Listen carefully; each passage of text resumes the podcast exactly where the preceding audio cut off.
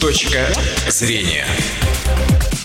В Ижевске 13 часов 30 минут. Добрый день, это программа «Точка зрения», а меня зовут Алексей Осипов, и сегодня у меня в гостях Вениамин Вычужанин, начальник первого отдела управления ГИБДД МВД по Удмуртии. Вениамин Павлович, здравствуйте. Добрый день всем радиослушателям, добрый день. Сегодняшняя наша тема – это дорожные происшествия в Удмуртии, а также меры предосторожности для пешеходов в осенне-зимний период. Напомню, что телефон нашей студии 59 63 63, звоните и задавайте свои вопросы. Первый наш вопрос. Э, в первом полугодии 2017 года по сравнению с прошлым годом увеличилось ли количество ДТП?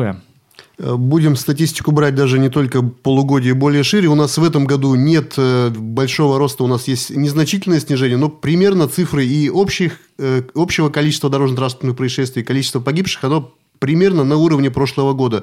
А само по себе то, что не достигнуто снижение, которое бы нам хотелось, говорит о том, что еще не все так гладко, не все так хорошо. Ну и есть, конечно же, безответственное отношение к своей безопасности как со стороны пешеходов, так и со стороны водителей. Основной вид для нашего региона происшествия – это столкновение транспортных средств и наезды на пешеходов. А здесь кратко я пройдусь по статистике. То есть, у нас за 9 месяцев 2017 года на дорогах региона погибли 138 человек – и более 1700 человек получили ранения. А, по каким критериям, по каким категориям мы наблюдаем рост? Это пострадавшие водители, все практически показатели, число погибших, число пострадавших выросло. Также у нас возросло количество погибших пассажиров, возросло количество столкновений транспортных средств. То есть, это те виды э, происшествий дорожных, где э, виновником ситуации, так скажем, допущенной выступает водитель. Это не всегда адекватно выбранная скорость, потеря управления, потеря контроля над автомобилем и либо выезд на встречную полосу, что наиболее тяжкие последствия влечет, либо съезд с дороги с опрокидыванием. То же самое люди часто гибнут в таких ситуациях. А, действия водителей, в первую очередь, неадекватные к дорожному покрытию, неадекватные к видимости в направлении движения. Ну и с наездом на пешеходов ситуация такая же. Очень много в регионе у нас э, в темное время суток, вот сейчас осень это уже показала, к сожалению, моему великому сожалению, у нас э, пока еще пешеходы не понимают, что обязанность, которая на них возложена по наличию световозвращающего элемента, пусть это будет наклейка, полоска, фликер любой на одежду при, присоединенный, может спасти жизнь. То есть, пока процент использующих их э, при дорожном движении очень низок. Получается, что сейчас такой период настал, что э, количество, количество ДТП с пешеходами увеличилось. Вот именно осенний период, если брать последний месяц, да, мы действительно фиксируем рост количества наездов на пешеходов. В подавляющем случае это темное время суток, это загородная трасса. Поэтому вот Используя возможность, хотелось бы обратиться ко всем абсолютно радиослушателям. Если вы знаете, что вам придется в темное время суток перемещаться из одной точки в другую, если вы знаете, что ваш маршрут будет проходить по дороге вне населенного пункта, я напомню, что на вас правилами дорожного движения возложена обязанность по наличию либо на одежде, либо на сумке, либо на каком-то имеющемся при вас предмете световозвращающего элемента. Любого. Продавались они на почте России, то есть для сельской местности в отдельных почты можно приобрести. Можно попросить в магазинах швейной фурнитуры кого-то приобрести для вас. Но обезопасить себя, э, поверьте, что водитель вас сможет увидеть с наибольшего расстояния, ну и, соответственно, вашу безопасность вы уже обеспечите. Ну, а водителям самый главный совет, э, очень много у нас наездов на нетрезвых пешеходов, выбирайте скорость движения, исходя из того, что вы видите впереди себя в свете фар. То есть, если скорость движения не позволяет остановиться, в случае внезапного возникновения опасности, ее необходимо снижать в обязательном порядке. А больше всего аварий происходит в городской черте или, или же где-то на трассах? А здесь, опять же, исходя из э, статистики, количество количество наездов на пешеходов больше в городской черте, то есть люди игнорируют правила перехода проезжей части, не желают убеждаться в своей безопасности, даже выходя на нерегулируемый пешеходный переход. А происшествия, такие как столкновение транспортных средств, это, конечно же, загородные трассы, это скорость движения и э, безответственный подход к совершению обгона. Недавно у вас в Сарапуле стартовал новый социальный проект, спецпроект «Повод для обгона». Расскажите об этом проекте. Стартовал он не только в Сарапуле, мы вошли в десятку регионов даже в масштабе России, в которых он будет проходить. Это социальный проект, направленный именно на разъяснение, на воспитание в водителях ответственного отношения к совершению такого маневра, как обгон. То есть, это не региональный проект, это проект федеральный, проходит он э, при содействии, при взаимодействии с Российским союзом автостраховщиков. И как раз в регионе тоже мероприятия запланированы. Попытаемся охватить, охватить курсантов автомобильных школ, водительский состав предприятий транспорта. То есть, объяснить последовательность выполнения обгона, последовательность безопасных действий при совершении обгона. Пора ли менять водителям колеса? Извечный вопрос, который волнует, наверное, многих автолюбителей. Извечный вопрос, об этом много говорят, много обсуждают, когда менять, при какой температуре воздуха окружающей. Но, тем не менее, вот этот пресловутый день жестянщика мы, к сожалению, ежегодно фиксируем, не буду говорить отмечаем. В 2015 году это было 8 октября, огромнейшее количество происшествий на территории города Ижевска. В прошлом году это было 8 ноября.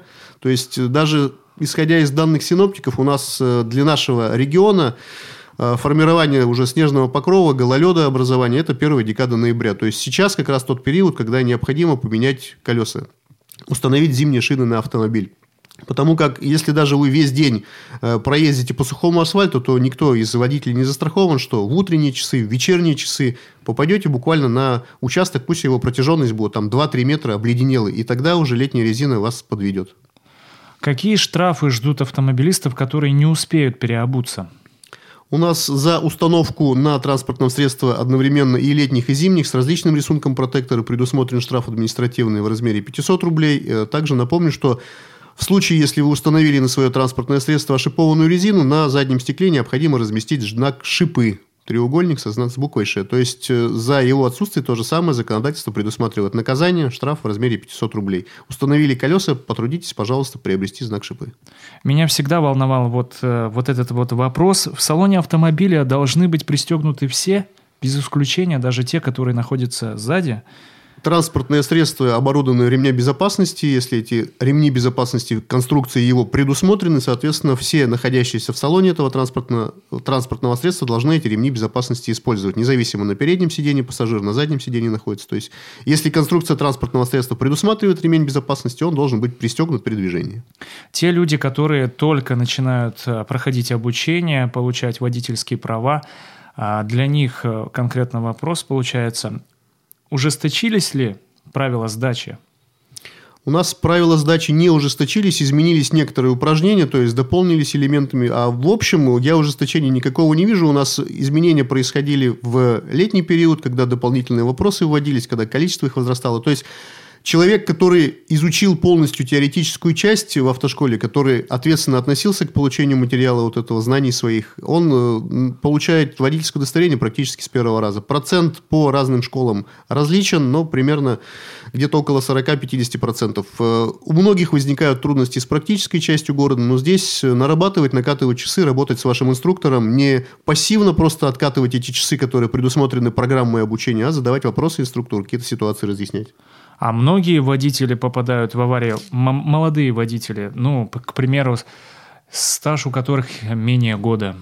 У нас градация идет э, водитель, начинающий это со стажем до двух лет. Отдельно статистику мы анализируем с участием этих водителей. Действительно, когда человек получает водительское удостоверение, вот я этот пример часто очень привожу, общаясь приходит у кого-то через 3 месяца, у кого-то через 6 месяцев ложная уверенность в своих силах. То есть, берем один и тот же участок дороги, один и тот же человек, один и тот же водитель. В начале своей водительской карьеры он проезжал этот, будем говорить, поворот со скоростью 40 км в час – Потом он этот поворот проезжает со скоростью 60 км в час, ну а через год он начинает его проезжать со скоростью 80 км в час. Не изменилось ничего. Ни автомобиль не поменялся, он остался тот же самым, ни поворот не поменялся, его радиус. То есть появляется уверенность в своих силах. Вот у молодых водителей со стажем двух лет, она ложная, конечно же. Этого периода для наработки достаточных качеств водительских недостаточно. Не периода. учатся на своих ошибках они все-таки. Лучше, конечно же, учиться на ошибках других. Смотреть то, что мы разъясняем, показываем статистику аварийности. Все практически происшествия в регионе, они у нас э, в открытом доступе обнародуются, анализируются причины и условия. Учиться, конечно же, лучше на ошибках другого.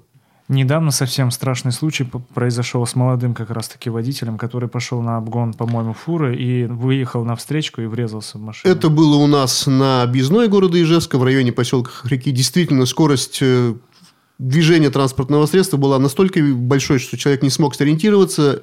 Автомобиль, который ехал впереди него, начал выполнять правый поворот тормозного пути. Понятное дело, не хватало, чтобы остановиться. Ну и 19-летний водитель не нашел ничего лучше, как объехать этот автомобиль и выехать на встречную полосу. Погиб, столкнулся с автомобилем КАМАЗ, скончался на месте. Только-только начинал жизнь молодой парень. А, плавно перейдем к теме а, по поводу наших детей. Какие штрафы за, отсутствие детского автокресла? А штраф за отсутствие детского автокресла за нарушение правил перевозки детей не менялся. Он также составляет 3000 рублей. Э, напомню, что он абсолютно сопоставим со стоимостью автокресла. То есть приобрести его однажды использовать при перевозке детей, это, конечно же, экономия в целом от, от административного штрафа в случае, если вас задержат сотрудники госавтоинспекции. Также изменялись правила перевозки детей. Я напомню, что сейчас любой пассажир в возрасте до 7 лет, находящийся в транспортном средстве, должен перевозиться только лишь с использованием детского удерживающего устройства. А пассажир в возрасте от 7 до 11 лет право выбора предоставлено водителю, то есть, исходя уже из роста габаритов, так скажем, этого молодого человека, водитель может принимать решения и перевозить, э, используя штатный ремень безопасности. А все, что старше 12 лет, там уже никаких особых требований нет, переводится так же, как взрослый человек. То есть, градации до 7 лет обязательно детское автомобильное кресло. Оно и только оно обеспечит безопасность.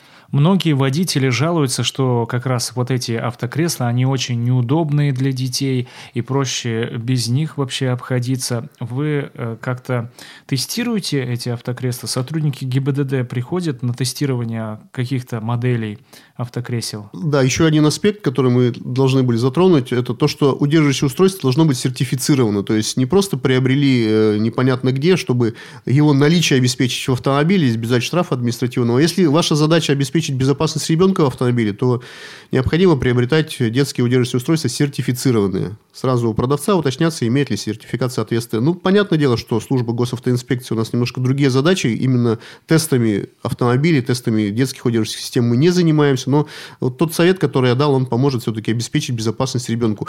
Я не ставлю под сомнение какие-то водительские качества конкретного человека. Поймите, что вы будете ехать со скоростью 60 км в час, строго соблюдая правила дорожного движения, зная, что у вас в автомобиле ребенок. Но ведь вы не один на дороге. Может в любую минуту появиться автомобиль с отказавшими тормозами. Ну, подобные ситуации, их очень много. Поэтому, еще раз повторюсь, э, сохранить детскую жизнь в автомобиле может только полноценное детское кресло с боковой поддержкой защитой головы. Напомню нашим слушателям, что телефон студии 59 63 63. Звоните, ждем ваших вопросов. Э, как проверить, Вениамин Павлович, наличие штрафов онлайн по номеру водительского удостоверения? Этот ресурс реализован на официальном сайте госавтоинспекции, то есть вводите водительское удостоверение, номеру э, подтверждаете то, что вы действительно собственник, э, владелец данного водительского удостоверения полностью, вся картина по административным штрафам. Также очень хороший ресурс, я все-таки советую подключиться всем, я думаю, есть возможности либо через компьютер, либо мобильное приложение, это, конечно же, сайт госуслуги, то есть наиболее оперативное размещение информации Вениамин Павлович, извините, я перебью, у нас звонок. Пожалуйста. Алло. Здравствуйте. Добрый день. Здравствуйте. Э, хочу, конечно, не по теме задать вопрос, но вот едешь, э, знаки висят или светофоры, и заслоняют что-то. Вот сейчас вот камеры, там знак стоит. Э, или еще что-то. Заслоняют эти, этот э, обзор, то дерево, то еще какая-нибудь, еще какой-то другой знак. И еще по поводу деревьев я хочу сказать. Тоже так же вот э, в домах, на дорогах э, деревья и домоуправление не дает срубать, а мешает обзору.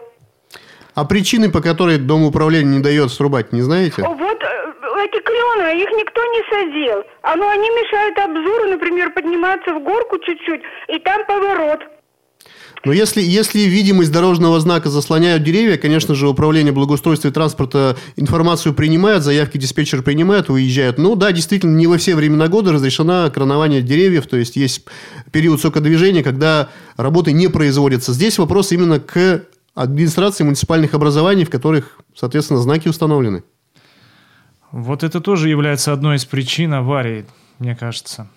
Ну, если водитель, да, действительно не сориентировался, с какой скоростью на данном участке двигаться, либо какие маневры разрешены, какие нет, конечно же, это косвенно влияет на дорожно-транспортную ситуацию. А будет ли что-то делаться с нерегулируемыми пешеходными переходами? Здесь тенденция для городов, для всех, даже выходя за рамки нашего региона, все-таки приведение в соответствии с нормами и правилами строительными. У нас размещение нерегулируемых пешеходных переходов в черте населенных пунктов разрешено на расстоянии не менее 300-350 метров.